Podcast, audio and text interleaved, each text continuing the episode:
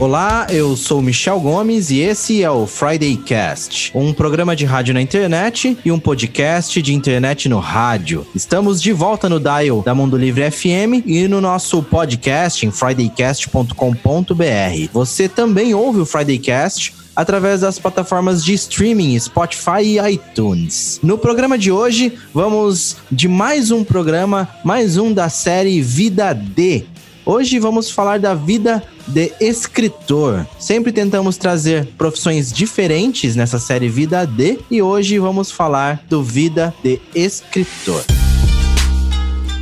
E falando em escritores, livros e livrarias, a Shogun Livraria é patrocinadora do Friday Cast. Isso aí, a Shogun Livraria é uma loja bacanuda Legalzuda e todos os outros Udas que fica ali na Avenida São Paulo, número 451. A Shogun Livraria tem action figures, HQs, mangás, RPG, card games, jogos de tabuleiro e uma coisa que a gente sempre esquece de falar, mas também tem lá, obviamente, são livros. É lógico, afinal, a Shogun é uma livraria. Se você não é de Maringá, como que faz, Cris? Você pode acessar por shogunlivraria.com.br e ver o catálogo inteirinho lá do nosso amigo Walter e do pessoal da Shogun Livraria e fazer sua melhor escolha, uma das melhores opções da internet tá lá. shogunlivraria.com.br. A Shogun Livraria tá de aniversário. Ah, é sério? Quantos anos? 11, se eu não me engano. Walter, se eu estiver errado, me corrija. 11 anos é tempo, hein, bicho? Yeah, parabéns, Walter, parabéns a todos da família Feliz e que a Shogun aí fique mais muitos anos no mercado.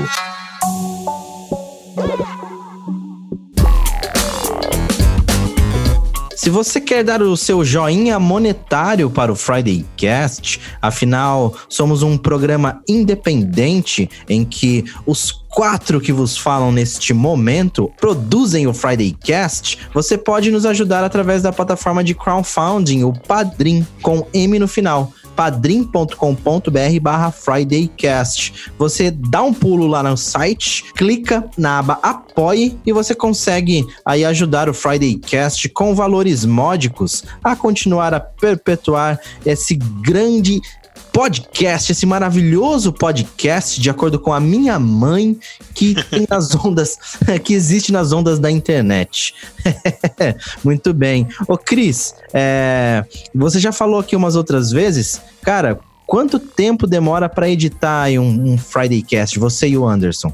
Ah, somando os dois ali, deve passar de 10 horas, né, Anderson? Porque. Ah, fácil, fácil. Fácil, né? Só na edição, porque vai muita pesquisa junto, você lembra de alguma coisa, tem que procurar, baixar. Meu, é uma trabalheira meio que sem fim, fora a parte técnica mesmo, né? Que a gente tem que fazer aí do, ao longo dos anos. Mas é super compensador. Ah, que bonito, que bonito. O Friday Cast é muito legal de se fazer. Ô Anderson, e é, a Mundo Livre apoia o Friday Cast, é isso? É isso, a gente tem um programa independente, que somos nós quatro os realizadores do programa, com o apoio da Mundo Livre FM, que abre o espaço para a gente publicar nas ondas sonoras do rádio. E quem gosta do PicPay, que é uma carteira digital, bom, eu sou apaixonado pelo PicPay, você encontra a gente em picpay.me barra FridayCast. Lá você escolhe seus planos, paga o cartão de crédito, é uma maravilha, é uma beleza. Então, dê o seu joinha monetário através do PicPay ou do padrim.com.br pro Friday Cast.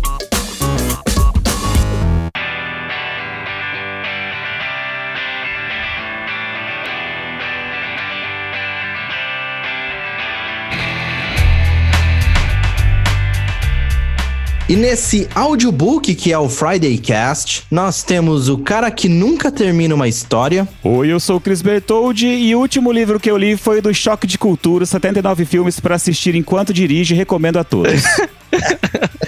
é muito bom, cara. É, choque de cultura é sua cara. Lê esse livro? Achou que não ia ter piada? Achou errado. Otário. ah, é o cara que nem piada sabe escrever. E aí, galera, aqui é o Diogo Sais e eu sou livre, você é livre, viva a livraria. Nossa, Foi melhor essa aí, hein? Ave, nossa. Ave, nossa, minha mãe, misericórdia, minhas armas, Jesus. Vocês estão religiosos hoje, hein? e o cara que julga um livro pela capa. Fala pessoal, aqui é o Anderson Rocha e eu escrevo, escrevo, escrevo e não sou escritor. A vida de quem tá na academia é escrever muito e não ser reconhecido como escritor, né? Mas você sabe que eu vou publicar um livro ainda. Eu ainda conseguirei essa façanha. Mas de romance, do quê? Não, de divulgação científica. Eu tenho um livro com a Pri, esposa do Anderson. Um, ah, vocês têm um livro, é, né? Um livro pra ensino EAD, né? É, pesquisa de mercado. Eu queria escrever sobre cultura nerd e eu acho que no final da minha tese vai dar um livro até, até em livro para editoras comerciais, não para editoras acadêmicas, sabe? É um livro que eu leria enquanto É. dirigia. Se até o Olavo de Carvalho é escritor, eu que pesquiso, escrevo pra caramba, tem que ser considerado escritor também. nossa. Sensacional, cara. Isso que eu chamo de uma ideia plana. A gente poderia fazer uma camiseta Desolave-se, né? E um globo terrestre, só aquele plano atrás, né? E hoje no Friday Cast temos convidado. Tira a roupa! Uh! Como sempre, em todos os programas Vidas de, trazemos aí o convidado para falar sobre a profissão, enfim. E temos aqui hoje no programa Vida de Escritor o Marcos Pérez. Tudo bom, Marcos? Ô, tudo bem? Boa noite. É um prazer estar aqui com vocês. Sou ouvinte da rádio, do programa de vocês. Então é uma, é uma alegria grande estar aqui. Ah, que bom, cara. A gente fica feliz. O Marcos, ele nasceu. é, aqui tá que você nasceu em Maringá, mas você nasceu em Astorga, não é? Cara, eu sou maringaense. Até conta uma lenda que em Astorga não tinha hospital, então minha mãe veio pra cá. Mas eu nasci em Maringá e vivi minha infância em Astorga até os 13 anos. É a mesma situação que eu, porque eu nasci em Maringá, mas eu vivi até os meus 14, 15 anos em Mandaguaçu. Por causa disso também, porque tinha hospital lá, mas é, em Maringá era a melhor estrutura, né? Depois eu mudei pra Maringá com 15 anos, né? E todas as minhas principais memórias são daí. E aqui em Maringá, então, o Marcos se formou em Direito, é, pela UEM mesmo, Marcos? Pelo UEM. E aí, em 2012, você levou um, um prêmio Sesc de Literatura pelo Evangelho segundo Hitler. E também em 2014, pelo mesmo livro, levou o prêmio São Paulo de Literatura. São É, Paulo. São Paulo. É, agora vai virar uma camiseta, inclusive. São Paulo. E levou um prêmio São Paulo de Literatura aí pelo Evangelho também, é isso, Marco? É isso, cara. Foi. Aliás, o prêmio Sesc, inclusive a edição desse ano, o resultado saiu hoje. E é uma coisa legal esse prêmio, porque é, um, é diferente dos outros prêmios, é um prêmio para inéditos. É um prêmio que burla um pouco essa lógica do todo o sistema de quem é do eixo São Paulo tem mais facilidade, ou determinadas profissões têm mais facilidade, como jornalistas, eh, sei lá, o pessoal que está mais perto da editores. Então é um prêmio que você manda com pseudônimo, é avaliado o texto mesmo. Então eu, eu acho que é um caminho. Quando me perguntam assim, qual é uma maneira interessante de entrar no mercado editorial, eu sempre falo que é um, é um prêmio muito justo. Então dá uma chance para quem é de Maringá, de Astorga, de São Paulo, então a chance se torna igual. É isso que eu ia falar, achei curioso isso, que da hora. E qual que foi o seu pseudônimo? Nossa, qual que foi o seu pseudônimo? pseudônimo não, né? Qual que foi, Brabrabra? Cara, essa é uma história bizarra, cara, porque eu mandava assim para alguns concursos, eu não tinha ideia de como mandar pseudônimo para um concurso literário, né? Até eu via na, na internet, assim, o pessoal falava que às vezes você colocar um pseudônimo que denotasse como inteligência, então o pessoal colocava, sei lá, discípulo de Machado, umas coisas assim. E eu não, não pensava nisso. Esse eu tava para mandar. E eu lembro que tava passando um filme na TV, aquela entrevista com o vampiro. Não sei se vocês lembram, né? Antes da febre do, do Crepúsculo. Sim, assisti no cinema isso aí. Tinha o, o vampiro Lestat, tinha o, o Brad Pitt, aqueles vampiros todos lá. Tem da Anne Rice, né? Annie Rice. Right, exato. Cara, eu tava vendo esse filme, tava passando o Lestat na TV, assim, era, tava dando um close nele, e eu não sei porque eu tinha uma ideia ridícula de ju- juntar o Lestat com o Ast de Astorga, que aqui em Maringá meu apelido é Astorga.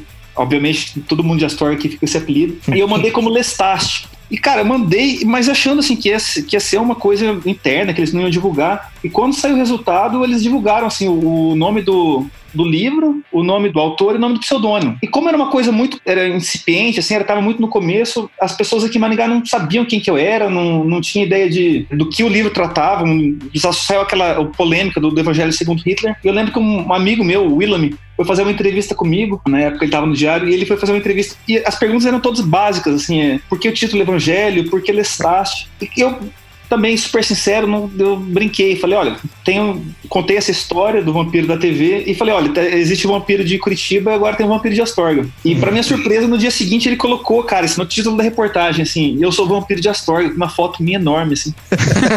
Boa. Cara, foi muito difícil para explicar pro pessoal de Astorga por que que eu, assim, de uma hora para outra tinha me tornado nazista. É, no... Cara, lembro meu avô perguntando assim, Neto, estão te chamando de vampiro, que coisa maluca. Eu, Você não é vampiro mesmo, certeza? Nunca sugou o pescoço de ninguém? vampiro nazista é uma coisa assim muito ruim, né? Acho que não, não sei que pecha mais pode ter pra piorar isso. É verdade, vampiro nazista. Eu acho que deve ter alguma HQ espalhada pelo mundo que devem ter vampiros nazistas. Se não existe, fica a dica aí pra galera que escreve HQs. Mas na época que estavam fazendo aqueles filmes pastelão, assim, tirando sarro em outros filmes, alguém perdeu a chance de fazer uma história com mulheres muito bonitas matando os vampiros nazistas. É quase um Tarantino, né? É o. Medicine, law, business, engineering, these are noble pursuits and necessary to sustain life. But poetry, beauty, romance, love, these are what we stay alive for. Se você não sabe quem é o Marcos Pérez, Primo o da primo da Carla. Carla. Primo Ah, da é? Carla. É mesmo? Cara, não é- pegou, ele não pegou. não, eu, eu tenho muito, eu sofri muito bullying por causa disso. Ah, tá, agora que caiu a ficha. Sabe de nada, inocente. Michel não tinha até agora. Michel do céu. Carla Michel. Pérez, aquela que dançava. Ah, Del Chan. É, entendi. O Michel não tinha nem nascido quando ela fez sucesso. É, é, acho que mostra que o Michel é millennial, né? Que não É o Michel. Millennium. Cara, mas o Michel já confessou pra mim que ele tinha uma Playboy da Carla Pérez. o Marcos pegando as paradas aqui. Quem não, né? É. Eu, eu tinha da Sheila Carvalho, que era muito bonito. Eu tinha também, mas ela não abria mais, daí eu joguei fora. Que nojo. Puta merda. Ai. Bom, hoje nós estamos falando sobre vida de escritor. É, então temos aqui o Marcos Pérez, que não é primo da Carla. se você não conhece o Marcos Pérez, se você é de Maringá e não conhece o Marcos Pérez, deveria conhecer. Por quê? Porque o Marcos Pérez é um escritor da cidade canção. O, o cara já ganhou aí prêmio Sesc de literatura, prêmio São Paulo de literatura. Já lançou, são dois livros, Marcos, é isso? Dois livros. Estou pra lançar o terceiro, que aliás vai se passar em Maringá. Legal, vamos guardar os spoilers pro final. E hoje estamos falando sobre vida de escritor. Ô Anderson, nos outros Vidas de, você tem uma pergunta que eu sempre acho muito pertinente e eu acho legal sempre fazer. É uma questão que eu sempre faço porque realmente me causa a curiosidade de, de entender. Para começar a ser escritor, assim como eu pergunto para outras profissões, qual que é a melhor formação? O que, que o cara tem que ter? Então, o que, que ele tem que começar a fazer? O que, que ele tem que procurar aprender para se tornar escritor? É uma pergunta legal. Eu acho que eu nunca respondi uma pergunta dessa. Mas eu acho que não tem uma formação necessária para você começar a escrever. Você vai escrever, você precisa saber essa história de algum lugar. Essa história ou você viveu, ou você teve a sorte de viver uma história que você vai contar, que é o caso de um Hemingway, por exemplo, um exemplo puro do escritor que vai pra guerra e depois escreve sobre isso. Ou o cara leu. Então ele aprendeu aquele roteiro, aquela história de algum lugar. Então ele tirou aquela história ou da memória, ou que foi aprendida em alguma outra mídia, algum outro livro, filme, teatro, alguma coisa,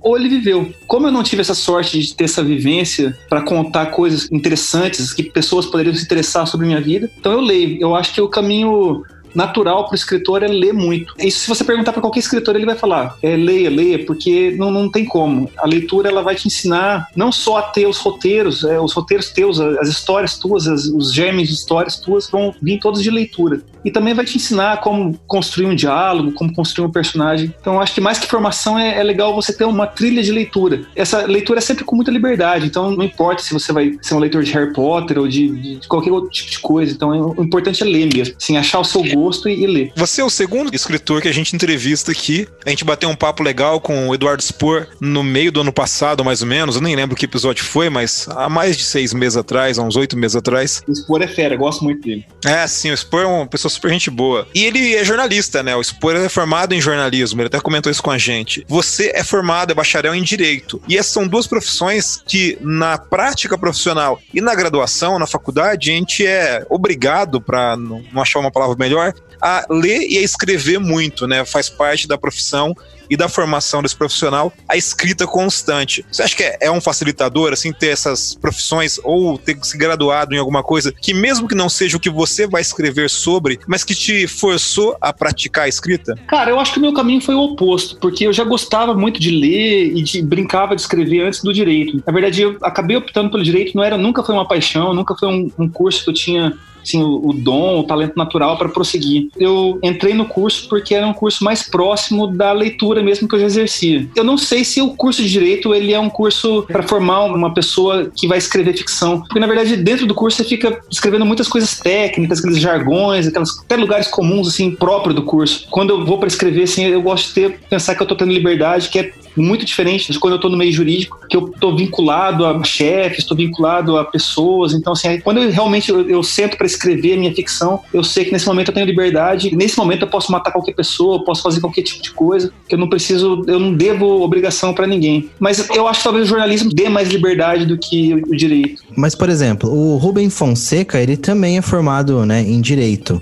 E a gente vê na literatura dele uma literatura bem policial, às vezes até com algumas coisas ali do que acredito que quem faz direito veja né, na profissão, enfim. A sua literatura, ela é influenciada de alguma forma pelo, pelo direito? Eu acho que não. Eu gosto de literatura policial, eu gosto muito do Rubem Fonseca, mas os temas do direito, assim, tem alguns escritores que eles são mais, eles são até tem um jargão do, do literário dos escritores é, forenses, escritores jurídicos, é tipo Scott Turow, que é aquela literatura de que é muito ligada a jargões jurídicos mesmo. Eu gosto da literatura policial, mas eu acho que essa literatura policial eu aprendi a gostar de, de literatura policial mesmo, de livros como do Rubem Fonseca, Agatha Christie, né, essa escola toda de literatura policial. Eu gosto muito de ler coisas ligadas à psicologia. Não sou leigo em psicologia, mas às vezes eu vejo alguma coisa que pode ser usada em algum texto. Então, assim, eu gosto de procurar coisas que estão fora da minha área. O Juliana Klein, por exemplo, é uma história policial e é baseada num aforismo de Nietzsche. Então, assim, eu não sou filósofo, nem entendi do assunto, mas eu procurei entender um pouco disso para colocar um pouco de filosofia como mote de um possível crime entre duas academias, entre a Federal do Paraná e a PUC. O primeiro também era tema, assim, é muito ligado à história. Também não sou um ais em história, mas daí precisei entender um pouco da Segunda Guerra, fiz algumas buscas. Eu acho que eu tento buscar em outras áreas, não, não é bem restrito ao direito, não. E você já fez uma petição no estilo romântico? Cara, não, às vezes eu vejo, tem umas petições engraçadas, assim, que são mais literais, assim, mais, tem mais literatura, mas eu não. Quando eu tô lá, eu sou bem, é, bem quadradinho mesmo, não, não fujo do, do jargão jurídico, não.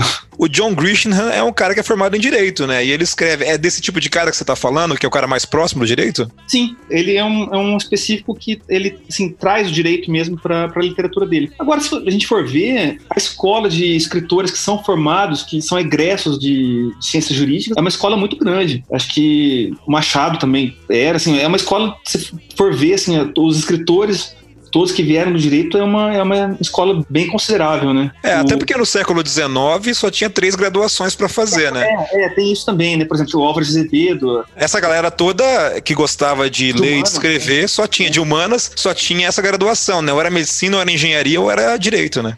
Não tinha opção de ir pra praia fazer miçanga, né? Daí, então... Não, não tinha.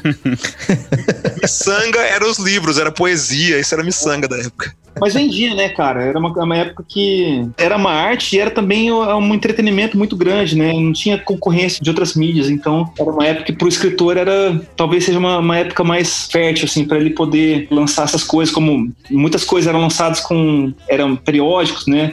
Folhetim. Para o escritor, eu acho que foi uma época muito boa. Medicine, law, business, engineering, these are noble pursuits and necessary to sustain life. But poetry, beauty, romance, love, these are what we stay alive for. Vamos falar um pouquinho dos seus livros, então? Vamos começar é, do começo. Vamos falar do o Evangelho segundo Hitler. Foi com esse livro que você ganhou o prêmio Sesc. Ele foi envolvido numa polêmica ali no começo, logo que saiu. Explica um pouquinho para os ouvintes, Marcos, o que, que aconteceu. Começa pelo título, né? Evangelho segundo Hitler. Então já juntava uma coisa muito ruim, né? No momento que a gente está, logo depois em seguida discutia se podia publicar o Mein Kampf, se, assim, qual era a, a legitimidade de você lançar para vender um livro Mein Kampf.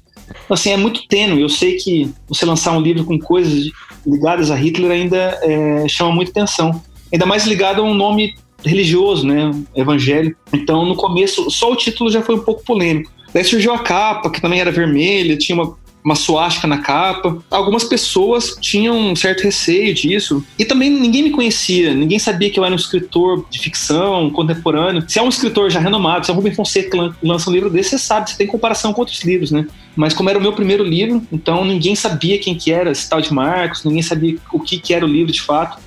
Então a polêmica, só pela capa, ela, ela teve esse problema tive algumas experiências, assim, de, de ver gente reclamando, gente sem ler o livro. Na verdade, o livro em si ele não tem polêmica, mas às vezes eu olhava a capa e falava: esse livro é de nazismo, não, não pode ser consumido, o cara que fez isso é um idiota. Até tem situações engraçadas, assim, né? A capa, ela é uma capa que não denota muito que o livro é de ficção. Então, eu já vi algumas vezes o meu livro, você vai na, nas livrarias, né, tem a seção de ficção e de não ficção. Então, algumas vezes eu já vi o meu livro na parte de não ficção, como se fosse um livro histórico. Teve uma vez, eu acho que a, a coisa mais curiosa que aconteceu é uma amiga minha mandou uma foto que colocaram o livro na sessão espírita.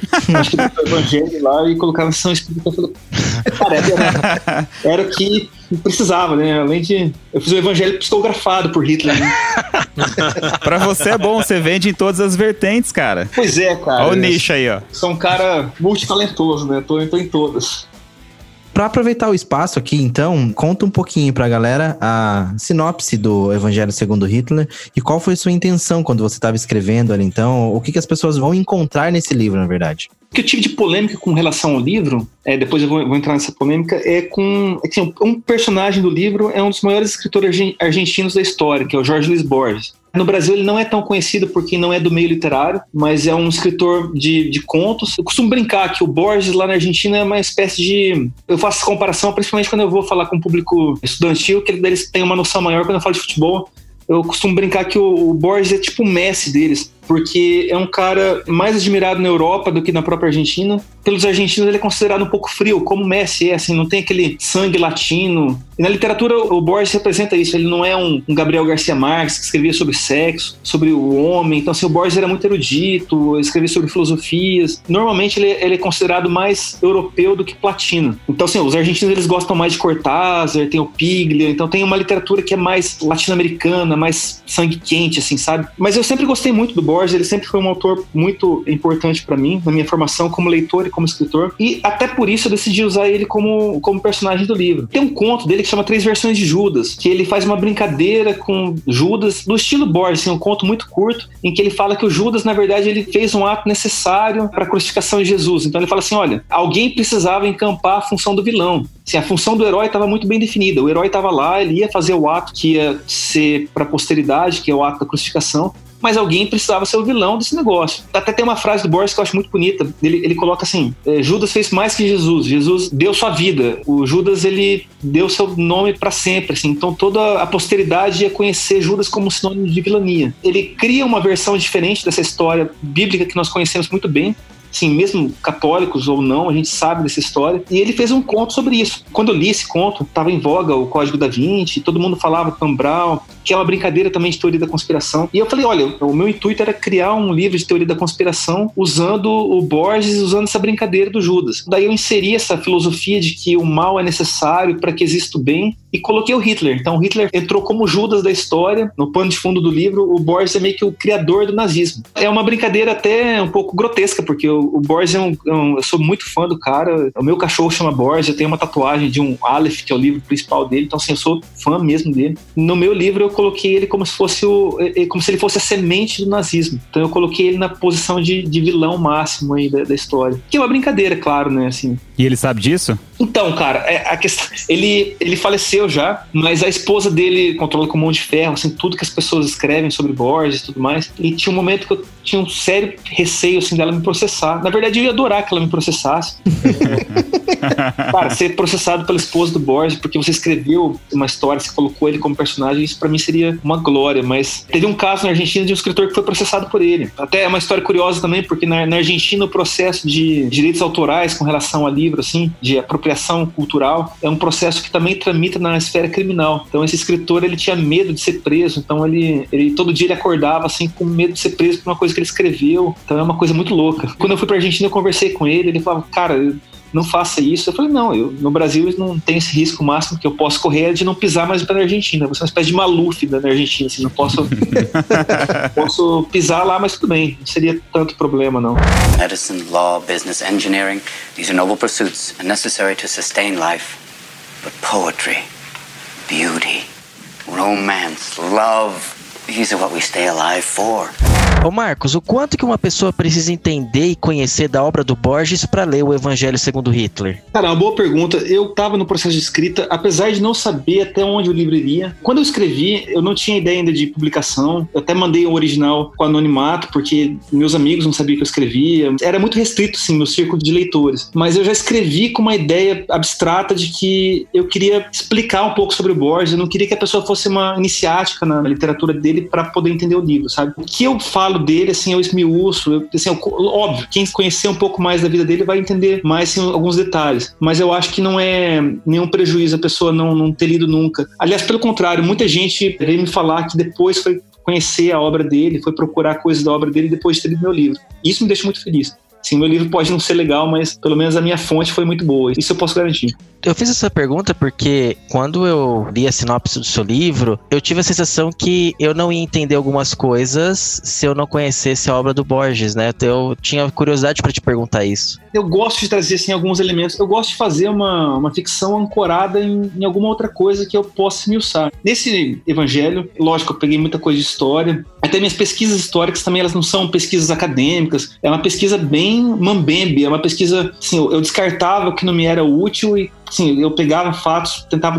distorcer um pouco, mas assim, eu tentava inserir para usar como muleta da minha ficção mesmo coloquei um pouco da Argentina, coloquei um pouco do Borges, mas tentando explicar, tentando contextualizar o leitor nesse mundo. É legal essa pergunta porque no segundo livro, como eu disse agora há pouco, eu tentei colocar um aforismo do Nietzsche. E na época, eu lembro, minha editora falou assim: poxa, mas você vai colocar um negócio que é muito hermético, né? Para você ancorar numa literatura que às vezes é mais popular, que a literatura de a literatura policial. Então eu tentei deixar a coisa bem homogênea, tentava explicar. Quando saiu uma das primeiras críticas do Juliana, foi uma crítica que saiu no Estadão, assim, eu fiquei super feliz que saiu num jornal grande. E quem fez a crítica foi um filósofo. Ele fez uma crítica elogiosa, gostou do livro, etc. Mas ele ponderou que a parte que eu falo sobre filosofia estava um pouco rasa. E isso na minha cabeça tinha sido proposital, não por ser raso, mas para não ficar uma coisa muito de bloco, assim, uma, um assunto muito filosófico e depois ficção. Então eu tentei deixar um pouco homogêneo. O exatamente. livro de Sofia, né? É, exato. É pro cara que não é do meio, né? Não, tô escrevendo para um filósofo. Também como no primeiro caso eu não estava escrevendo para um cara que conhece o Borges ou que é expert em história. Então assim, eu estava escrevendo para um leitor médio, né? Qual o aforismo do Nietzsche? É do eterno retorno, que as coisas tendem a voltar a ser o que é Então, eu tentei fazer com que isso fosse o mote do livro. Esse livro se passa em Curitiba. O cara que investiga é um delegado maringaense que, por um motivo, ele vai lá para Curitiba investigar. Então, assim, Curitiba é a cidade, é o pano de fundo, então tem coisas de Curitiba bem visíveis no livro. E eu quis colocar também, assim, um policial próximo. O Evangelho, ele foi, assim, muito. Assim, não tinha como colocar nada próximo do Brasil, né? Eu sabia que o tempo era distante, porque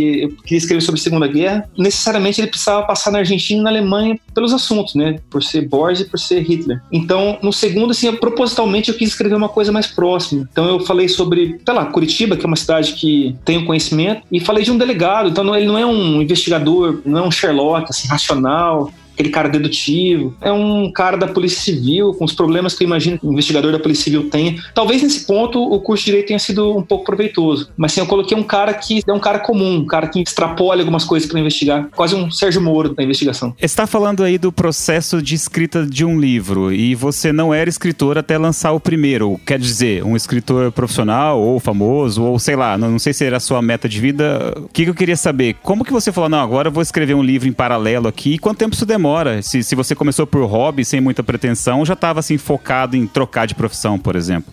Cara, escrever era uma espécie de. Era uma coisa que eu gostava, foi um processo contínuo de leitura, então eu lia algumas coisas, algumas coisas ficavam na minha cabeça, e às vezes eram coisas que não, não era para ser ditas para amigos ou em mesa de bar, então a solução era escrever. Eu acho que eu comecei a escrever com 16, 17 anos, eu sempre escrevi romance, nunca fui um cara da poesia. Você tá com quantos anos agora? Tô com 34. Eu tenho 5, 6 romances assim, engavetados. E não era um problema tão grande engavetar, eu escrevia, mandava para duas, três pessoas que eram próximas então os caras não, não tinham nem coragem de dizer às vezes que o livro era ruim. Então eu tinha, eu era um, eu era um escritor feliz que eu tinha 100% sempre de aprovação, sabe?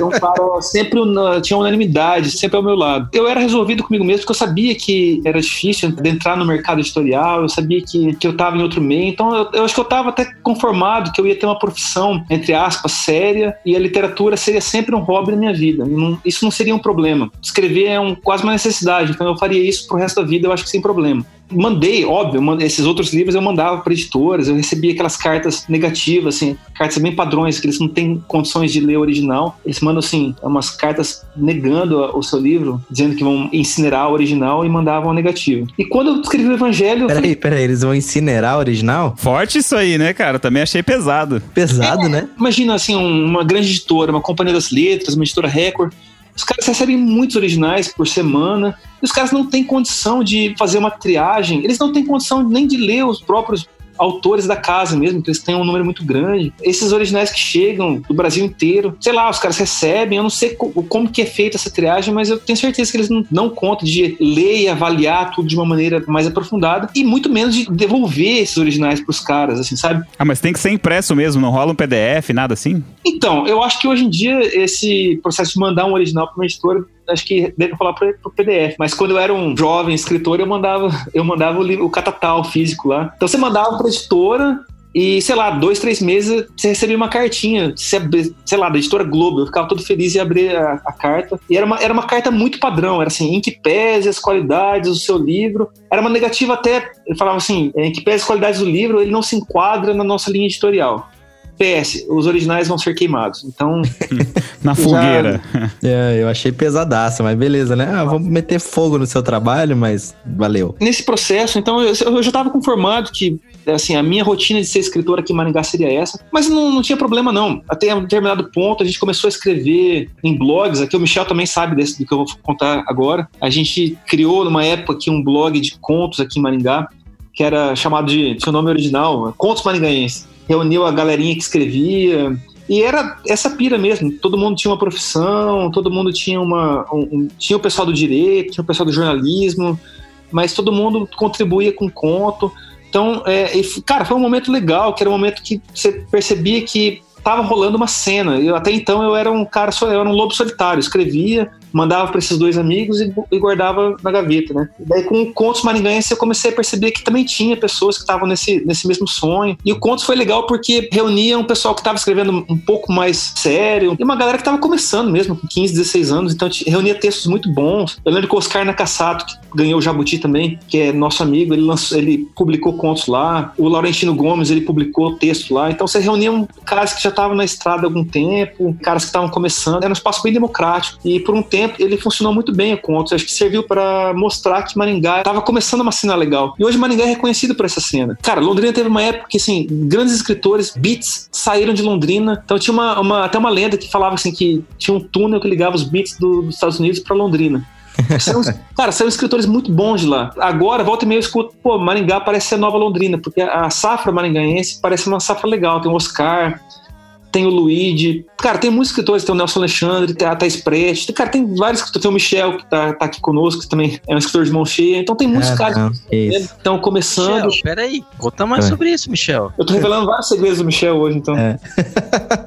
não, nada a ver. Eu brinco às vezes de escrever poesias, tem algumas coisas, mas já mandei para alguns concursos literários também, mas nada para se orgulhar aí. Já jogaram na fogueira seus trabalhos ou não, Michel? não, nunca recebi cartinha falando que botaram fogo. Talvez o dia que eu receber, eu, eu dei um passo a mais na carreira. é, então, faz um livro aí para pelo menos colocar ele na fogueira, ia ser da hora. verdade, verdade. Deu um churrasco nele. Isso, boa. É uma ótima finalidade, inclusive. Hum. Medicine, law, business, engineering, these are noble pursuits and necessary to sustain life. But poetry, beauty, romance, love, these are what we stay alive for.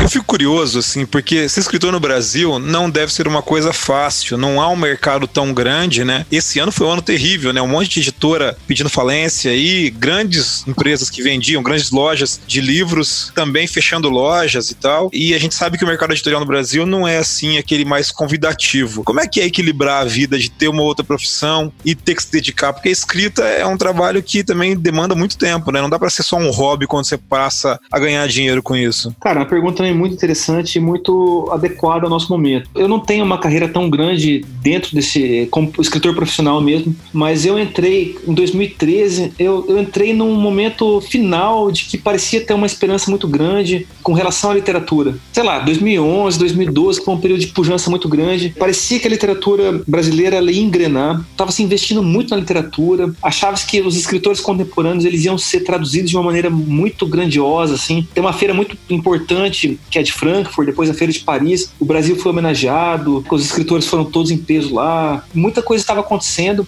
Eu lembro que eu via aquela efervescência toda e eu achava que, essa, que as coisas estavam acontecendo. Sabe, era aquela ilusão ainda de quando o Brasil tinha acabado de ser sede de Olimpíada, sede de Copa, que parecia que as coisas iam engrenar antes da crise, sabe? Então a cultura estava num momento de efervescência muito grande e eu pensava que o mercado era aquilo. Então quando eu entrei no começo do Evangelho, eu participei de muitos eventos literários, eu estava assim, numa rotina de participar de eventos, de feiras, de coisas de, ligadas à literatura, os jornais estavam com pautas legais, a coisa estava toda acontecendo. De repente, quando a coisa degringolou, degringolou para todo mundo, né? Não só para a cultura, mas a cultura sofreu muito com isso. Porque por, por ser uma coisa um pouco excedente, ela é a primeira a ser retirada as verbas, as coisas. A gente está num momento realmente que nada acontece, a cultura está assim, em processo quase de falência. Essa fala foi importante porque o mercado ele todo entrou em colapso. As livrarias, grandes grupos de livrarias pediram falência, né? E o mercado brasileiro trabalha em consignação. Então, quando uma livraria cultura entra em falência, ela tinha muito livro de editoras grandes, como a Companhia das Letras, a Record, que estava em consignação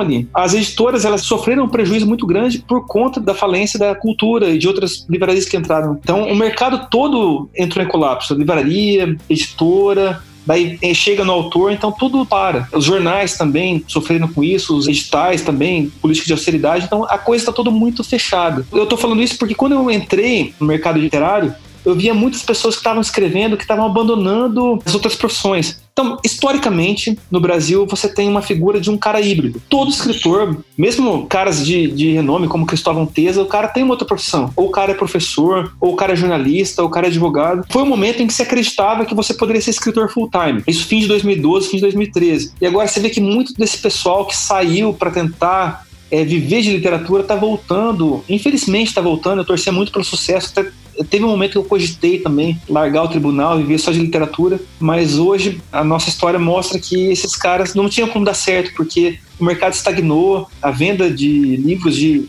literatura contemporânea, tirando o Spore, por exemplo, que está num outro nicho, mas se você pegar mesmo de Rubem Fonseca, Cristóvão Teza, os números deles são baixíssimos, sabe? Não, não é só do pessoal que está começando, não mesmo quem está consolidado na cena, é uma venda muito baixa. Não dá para você viver só de venda de livros. Caramba, mesmo com o livro virando filme e tudo mais. Então, pois é. Eu citei o exemplo do Tesa porque ele é um exemplo próximo a nós, ele é de Curitiba, e o filho eterno dele, que você fez referência aí ao filme, talvez seja o maior sucesso editorial dos últimos, não sei, 10, 20 anos do Brasil. Tipo, é um livro que venceu todos os prêmios possíveis, foi traduzido para todas as línguas, virou filme, virou teatro, teve direito comprado para todo mundo.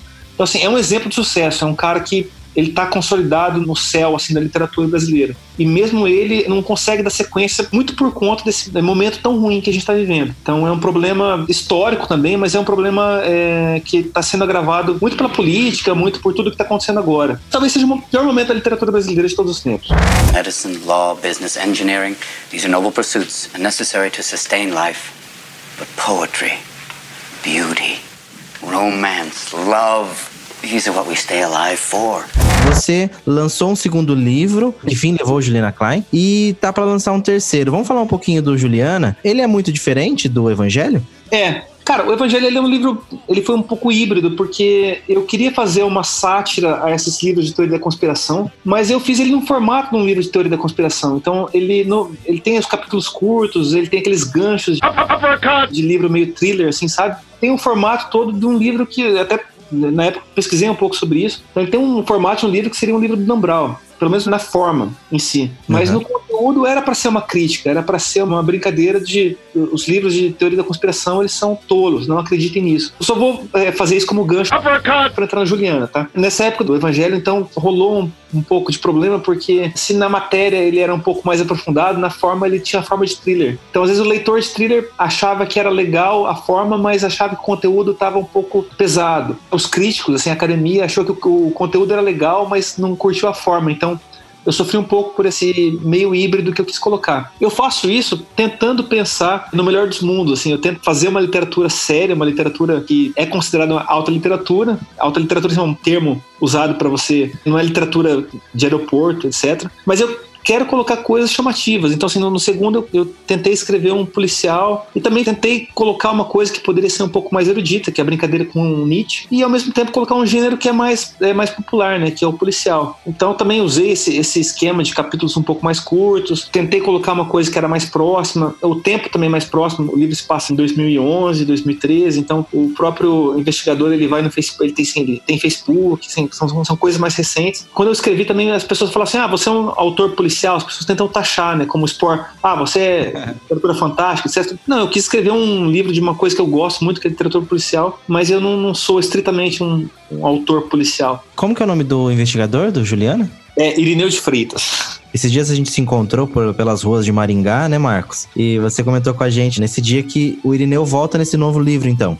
Pois é, agora eu pensei em colocar ele no habitat dele, né? Que ele é maringaense, ele é um delegado da, da nona SDP, então eu queria colocar ele nas ruas que eu conheço, então tem referências à cidade. A nona é aquela da Mandacaru? É, da Mandacaru, então ele tá assim presente em, assim, ele, ele vai por ruas que a gente conhece, ele vai em bares que a gente vai. Até muita gente pergunta, mas será que o pessoal vai ter interesse? Não é uma cidade como São Paulo, como Rio, né? Então você tem investigadores, por exemplo, o Garcia Rosa, que é um, escritor policial, tem o, o detetive dele, que é o Espinosa. É diferente você falar de Copacabana e falar da Tiradentes, né? Nossa Tiradentes. Mas eu acho que pode rolar sim. Eu acho que a história, se a história for legal, ela sustenta assim a, a, o ambiente que está sendo passado. E eu acho que pode ser um incentivo para pessoas quererem conhecer a região. Eu, por exemplo, já fui conhecer regiões e tenho interesse em conhecer muitas regiões, muitos lugares a partir de livros que eu li. Sempre quando você tem essa primeira conhecimento da geografia através do livro, você fica curioso para querer conhecer o local. Então acho que Maringá pode se sustentar. Ah, legal. Eu já acho que já comentei isso em um Friday Cast, a literatura policial ela tem muito disso, de inserir a cidade dentro. É super legal, porque você acaba conhecendo mesmo a cidade, acaba, enfim, é, adentrando em pontos ali que talvez você não nem saberia que existem, se você não tiver contato com o livro, né, policial, enfim. Não, interessantíssimo, cara. É, o, no livro policial, a cidade, ela tem essa figura mais presente, ela acaba sendo um pouco personagem da, da história. No Juliano, eu, eu tive um pouco disso. Até quis escrever um pouco sobre Curitiba, porque Curitiba tem esse ar meio no ar, assim, meio melancólico. Parecia uma cidade propícia a um policial, a um livro policial. Agora eu optei por Maringá porque é uma cidade que eu conheço, então eu sei um pouco das ruas. Então você escrever sobre uma geografia que você conhece é, fica mais fácil. Eu lembro que no, no Evangelho eu precisava escrever, por exemplo, sobre Munique, que se passava uma cena lá e eu, porra, nunca fui para Munique, não tinha ideia. Então você vai pegar nome de rua. Então, por mais que isso não fique tão presente no texto, mas se você tem o um conhecimento, acho que talvez psicologicamente você está mais preparado para escrever um texto mais convincente, sabe? Você se convence mais, então então fica mais fácil convencer o leitor a partir do momento que você está convencido. A galera que já comentou, quem que gosta de literatura policial aqui também? Eu sei que o Anderson não gosta, né, Anderson? Não, não gosta, mas não é muito fã. Não costumo ler, não. Não é muito a minha pegada. Nem Qual é Agatha Christie, assim, nem nada. Qual que é a sua pegada? Literatura erótica? É, ah, também, né? Mais conhecida como pornografia. É. ah, cara, eu gosto muito de romance histórico. Eu sou um fã, assim, quanto mais do Bernard Cornwell. Eu, eu, cheguei muito próximo da literatura por causa do RPG. Ah, sim, legal. Eu escrevia muita coisa, claro, assim, escrevia de moleque brincando, mas escrevia por causa do RPG. A gente chegou a, a lançar uns livros online sobre cenários para Maringá, para jogar RPG em Maringá, Vampiro Lobisomem. A gente fazia é, cenários, deixava, tinha um livro livro chamado Maringá by Night e a gente colocava na internet, disponibilizava, anos 2004, 2003. Aí. Cara, é um caminho interessante. Eu acho que muitos escritores saíram do RPG, né? Então também é uma, é uma fonte legal. É muito propícia para imaginação, né? Então eu acho que tem tudo a ver também com literatura. Muito mais com o direito, por exemplo, eu acho. O próprio Eduardo Spor, que a gente já citou, ele fala que começou assim, né? O Leonel Caldela também, outro cara que eu já vi entrevistas dele falando sobre isso. Então tem uma galera que vem do RPG. Acho que o RPG dá uma escolinha para você, para pensar, ensinar você a pensar, inventar coisas mesmo que sem a técnica da escrita literária, mas pelo menos para você começar a fazer a sua escolinha de base ali. Quanto tempo você levou para escrever cada livro, Marcos?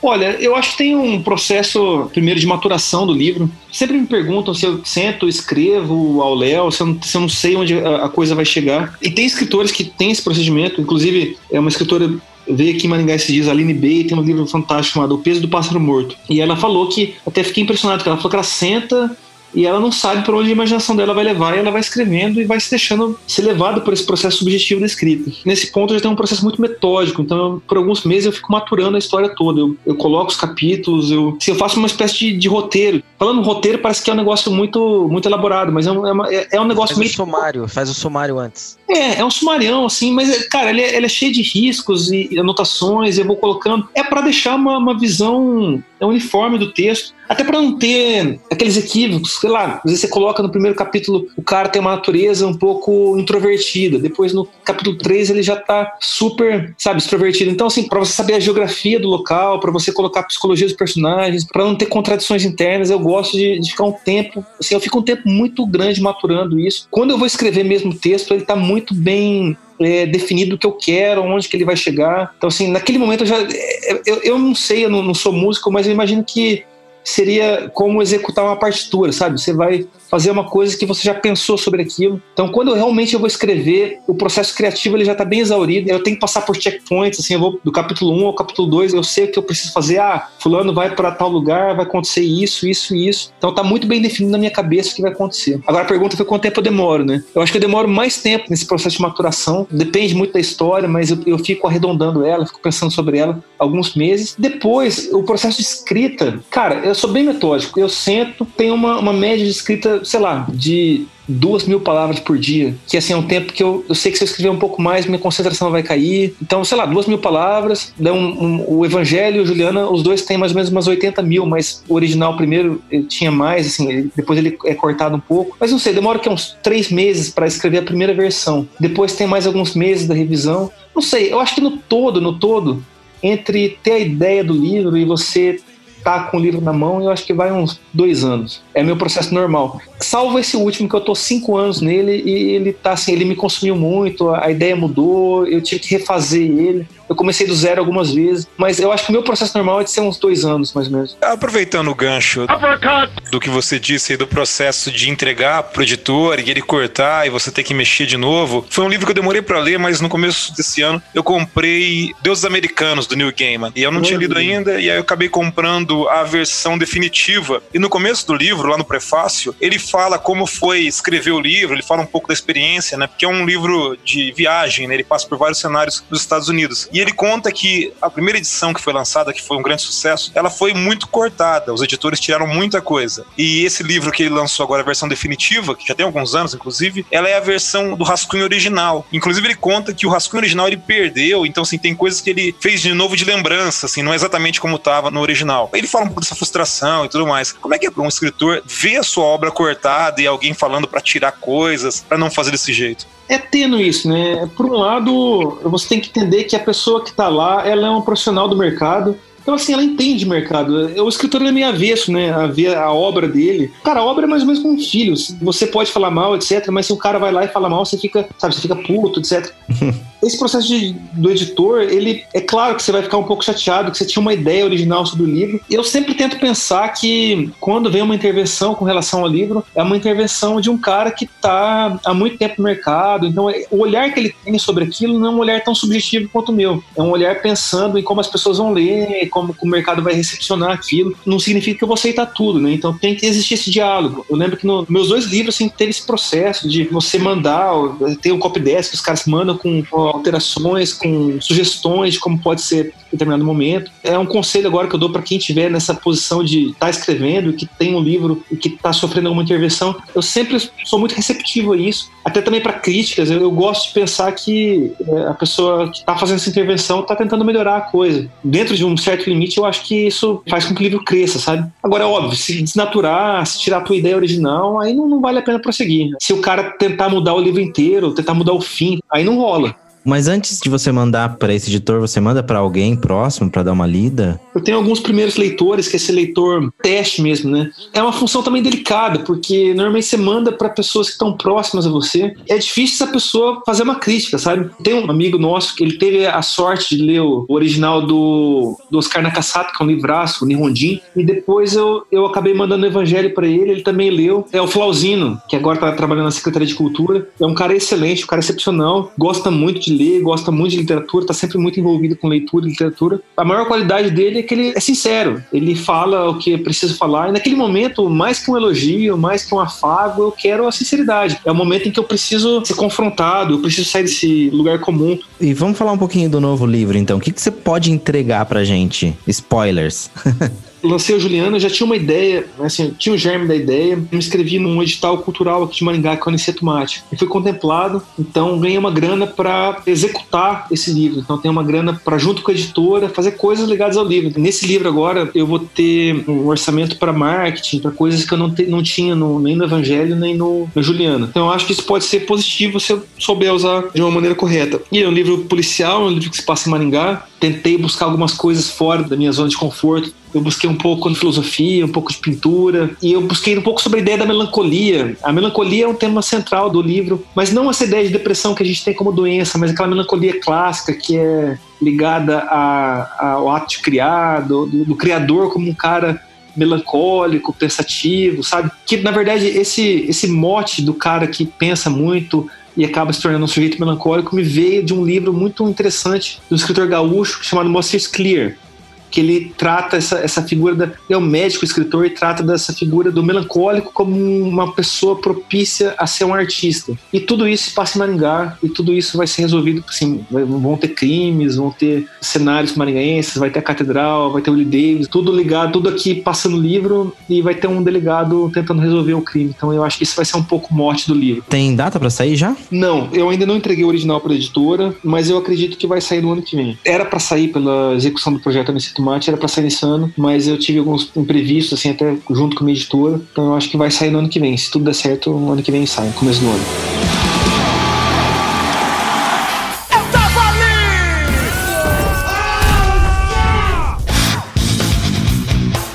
Eu tava ali, aqui no Friday Cast, o momento onde você conversa com a gente, mande suas mensagens, os seus apelos, os seus pedidos, as suas súplicas para o Instagram, arroba FridayCast, lá no nosso facebook.com FridayCast ou no nosso e-mail, se você gosta de textão, eu gosto de textão, fridaycast, arroba fridaycast.com.br. Comentários sobre o programa, só não esqueça a cabeça porque está grudada, o número 86, que foi ao ar semana passada. A gente tem mensagem no Instagram. O Manto Mantovani, da Barbearia Mantovani, mandou pra gente por lá. Foi top hoje. Parabéns. Abraços, molecada. É legal ele falar molecada, porque parece daí que o Cris só tem 35 anos, né? É verdade. Ah, falou aí novinho, né? Novinho da balada. ah, Mantovani, um abraço para você. Você sempre ouve o Friday Cast, que nós estamos ligados. E é isso aí, um abraço para você e todos os, a galera que cola na sua barbearia. Ó, tem um e-mail aqui que é meio voltado para nossa parte, eu vou ler ele então. Fala galera do Friday Cast, meu nome é Jackson dos Santos. Deve ser Jackson. Ah, Jackson. Certeza que é Jackson, velho. Ou é Jackson, né? Jackson. Deve ser Jackson Santos. A gente rebatizou ele hoje. Tá, meu nome é Jackson dos Santos e gostaria de uma ajuda. Jackson, não nos leve a mal, é só zoeira. Tô querendo começar um podcast, então queria saber de vocês dicas de gravação, softwares, macetes, enfim, no que puderem me ajudar aí seria legal. Valeu e continue com um ótimo trabalho. Não, mas peraí, peraí. O cara quer começar um podcast a gente vai dar dica pro concorrente? Não, cara, podcast não é concorrência, cara. Tem... é a cena. É a podosfera, é a podosfera. Só, só vender um EAD pra ele.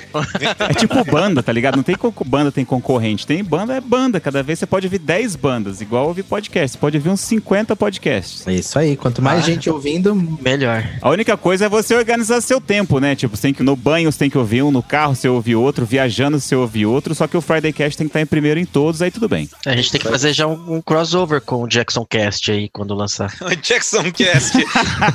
Vai começar Boa. ABC. Muito bom. Mas deixa eu responder aqui, ó. Jackson, você pode usar o programa chamado Reaper, por exemplo, porque ele é grátis, ele é multiplataforma. A única coisa que ele vai te mostrar, caso você não queira comprar licença, você tem que esperar 5 segundos para ele abrir. Mas do resto, cara, é um software profissional, é usado até em grandes estúdios. A segunda coisa, ter um microfone ok. Você não precisa ter nada de microfone fodão aí. Você pode ter um headset até, um foninho para não vazar. Uma sala é, obviamente com alguns móveis dentro, né? Porque sala muito vazia reverbera e isso vem para gravação. E ter assunto, né? Estudar alguma coisa, chamar uns convidados. Ou se você for bona de conversar também, se for interessante, não tem problema nenhum. Mas da parte de edição, é, é fuçando mesmo. No YouTube tem muita coisa falando de como gravar com o Reaper que só nesse tempinho de áudio aqui fica complicado. Mas precisando de alguma dica, manda um e-mail para fridaycast.fridaycast.com.br que a gente está à disposição aqui para qualquer ajuda necessária. Jackson! E no caso, se você, se você for fazer um podcast e precisar de alguém para editar, tem a AudioTune. Olha só, muito bem lembrado. Nem eu lembro dessas horas. Cris perde o jabá. Verdade, ó. Acesse aí audiotune.com.br. Nossa, eu nunca falei isso no ar, hein? Acessa aí, produtora de áudio de primeira, ó. Jabazão. Fica a dica. Audio fucking tune. É isso aí. .com.br. Também tem um outro e-mail aqui do Jefferson Gabriel de Oliveira. Jefferson Gabriel de Curitiba. Fala, seus animais. Descobri o podcast de vocês fuçando no Spotify já estou ouvindo vários episódios antigos. Ouvi recentemente o número 61, As Leis Não Escritas do Convívio Social. Meu predileto, hein? É, ele falou que é o preferido dele. Esse ficou muito bom, meu. As leis não escritas do convívio social. Curti muito o episódio de homenagem ao Stan Lee. É isso, eu gostaria de dizer que estou curtindo e indicando para os meus amiguinhos. Isso mesmo, Ah lá, Jefferson. olha Faça que aí alma a corrente do abençoada. bem, passe aí para três amiguinhos. Uma pergunta: por que o programa não é transmitido na Mundo Livre de Curitiba? Precisamos de um programa como esse aqui também. Grande abraço. Jefferson, é isso aí, cara. Vamos começar uma campanha. Hashtag FridayCast em Curitiba, olha só. O Jefferson vai no prédio da Mundo Livre em Curitiba e começa a fazer piquete na frente. Greve de fome, alguma coisa assim. Rod Becker, nosso coordenador artístico da Mundo Livre FM, nos coloque em Curitiba, por favor. O povo clama, o povo clama. Olha, mais um nome em inglês, hein? Como é que ele chama, Michel? Rod, é Rodolfo, mas para os íntimos, Rod. Eu achei que era já mais um nome em inglês aí já. Rod Becker. É Roadbacker. Ó, isso aí. Até de nome banda, gringo. hein? Nome de banda. Que banda você toca, né? Rod Becker. Boa. E só lembrando, aproveitando aqui que o Jefferson falou dos amiguinhos dele ali, é sério mesmo que a gente tá pedindo, viu, gente? Tá escutando o episódio de hoje, o assunto te lembra alguém? Passa o nosso podcast pra pessoa escutar. Você pode mandar o link do Spotify, você pode mandar o link do nosso site, fridaycast.com.br. Você pode é, recomendar pra pessoa escutar na próxima semana, às seis da tarde, na Mundo Livre. Vamos aumentar essa onda linda, maravilhosa de ouvintes do podcast, porque tá muito bacana. Essa interação com vocês é demais. E podcast é legal que é uma mídia multitarefa. Então você consegue fazer enquanto tá dirigindo, enquanto tá tomando banho, enquanto tá correndo, enquanto tá na academia. Então não vai competir com as suas outras atividades do dia a dia. Então é muito bacana você dar essa dica pros seus amiguinhos. Dá até pra pegar o link e passar pelo WhatsApp naquele grupão da família, tá ligado? Aquele que só manda bom dia. Dá uma animada no grupo da família mandando o link fridaycast.com.br ou do episódio específico lá que é bem facinho e fácil de baixar. E É. assim como o Jefferson, você vai ganhar de bônus nos chamar de animais. Isso. Exato, exato. A gente deixa. Inclusive, esse episódio que ele citou, as leis não escritas do convívio social, é um ótimo episódio pra você dar aquela indireta no grupo da família. Nossa, É verdade, Nossa, esse cara. aí, esse aí é o episódio do grupo de família, cara. Leis não escritas do convívio social pegou no meu pé. É, e daquele cara que quando vai mijar dá aquela manjada na sua rola. You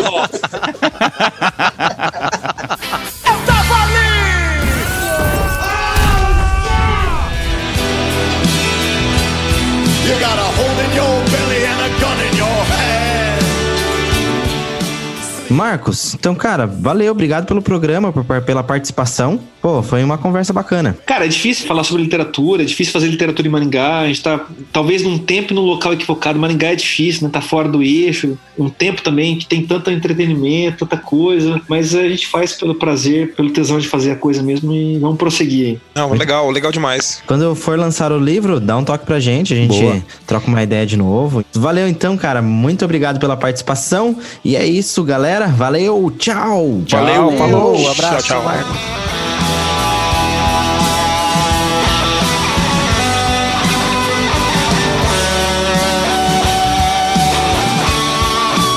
O Friday Cash foi editado por Audiotune. Acesse audiotune.com.br.